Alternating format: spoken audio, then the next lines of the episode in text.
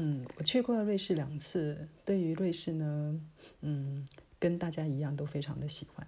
主要是因为这个地方呢，它其实就是一个非常自然的地方。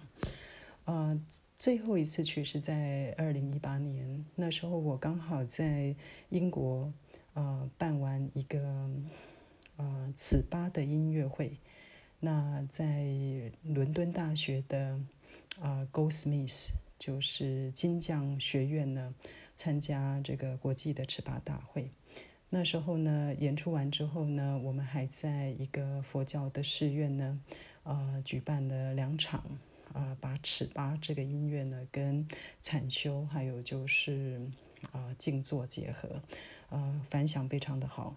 呃，结束之后呢，我就在欧洲做了一个小旅行。第一站呢，就先到了啊日内瓦，主要是因为呢，日内瓦这边呢，嗯，呃，我一直非常的喜欢，主要那个这边的天气呢，非常的舒服。嗯，我住在联合国总部的附近，那。这个地方呢，非常的靠近市中心，但是呢，你会你会非常讶异，它就像台湾的乡下一样安静。嗯，日内瓦呢有一个日内瓦湖，这座湖呢，实际上在四五十年前也一样，跟台湾大部分的溪流一样，都是非常的脏的，而且水质非常不好。那那个瑞士的政府呢？就是想要好好的来改善这个湖水，所以呢，花了很多的时间跟精力呢，嗯，也编列了很多的一些预算呢，慢慢的把这个水给净化好。那谈到净化水呢，我们其实会有，会会认为说，诶，我们就是需要啊用上很好的过滤器，啊，还要在源头上面减肥。那实际上呢，在欧洲有很多的经验呢，它实际上告诉我们，啊，泥土还有就是水草，就是一个最好的净化水质的一个方式。怎么说呢？因为在这个泥土还有这一些啊水草之间呢，它们会产生很多的一些微生物。那这些微生物呢，它都能够帮你把水质里头的一些不好的物质呢，都把它清理掉。这是一种微生物的。啊，清净方法，这个呢，就是在我们啊，就是下一集可能，呃，这一集其实想谈到的一部分，就是瑞典的这个环保小镇，它为什么有办法把一个垃圾山变成一个环保小镇？最主要的原因，也是因为它非常懂得利用沼泽地去净化它的水质。那台湾呢，在这一方面呢，就是观念比较，呃。我应该说，观念比较没有跟得上西方的脚步。我们把很多的河川呢，都用那个厚厚的水泥墙把它挡起来，那让那个水跟土是接触不了的。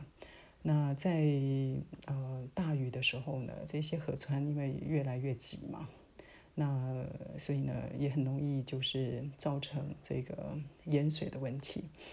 还有另外就是它本身已经失去了自我进化的一个能力，这个部分呢是我觉得比较有感触的。嗯，好，那所以呢，我在日内瓦的时候，就有一天在日内瓦湖旁边，嗯，就是走路的时候呢，就看到有一对呃，应该是夫妻，他们呢可能就是骑着脚踏车经过我，那把车子停好之后，两个人呢就把上衣给脱了。只剩下里面的简单的背心，两个就跳到水里面去游泳。那我就觉得说，哇，这个很像我小时候，啊，在乡下长大的时候，我们在河里面就可以戏水一样。那这么大的一座湖，经过五十年大家的努力，就变成一个非常干净的一个水域，这真的是一个很美好的事情。呃，希望台湾呢能够，嗯，重新的来。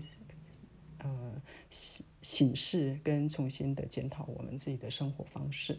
其实我们呃买了很多东西，那我们也消耗了很多的地球上的资源。嗯，当然我觉得购买是因为有需要，但是呢，我们现在大部分所有超市的东西啊，都是大包小包。我记得前几天我买了一个，嗯，不是，是我阿姨来看我们。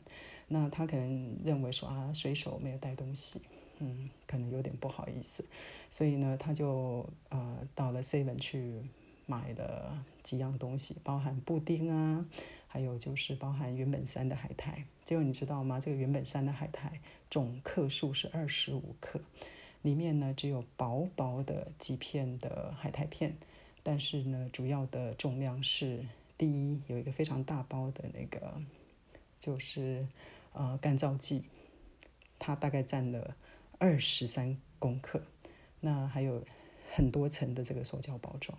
那真正可以吃的东西就是一两小片，所以呢，我真的是觉得台湾呢，在很多的部分呢，就是我们考虑到很多我们的便利性，我们希望这个海苔片脆脆的，可是我们确实没有去想到这些塑胶之后该怎么办。那所以呢，选择到超级市场去买东西，有时候真的是因为在都市里面工作，真的是万不得已。否则呢，我还是会建议大家带着自己的菜篮子，还有带着自己的盒子。呃，去到传统市场去买到最新鲜，还有就是你也可以透过这样的一个方式去照顾一些更加孤苦的一些老人。这是我今天呃想要在这里跟大家分享的。好，谢谢大家。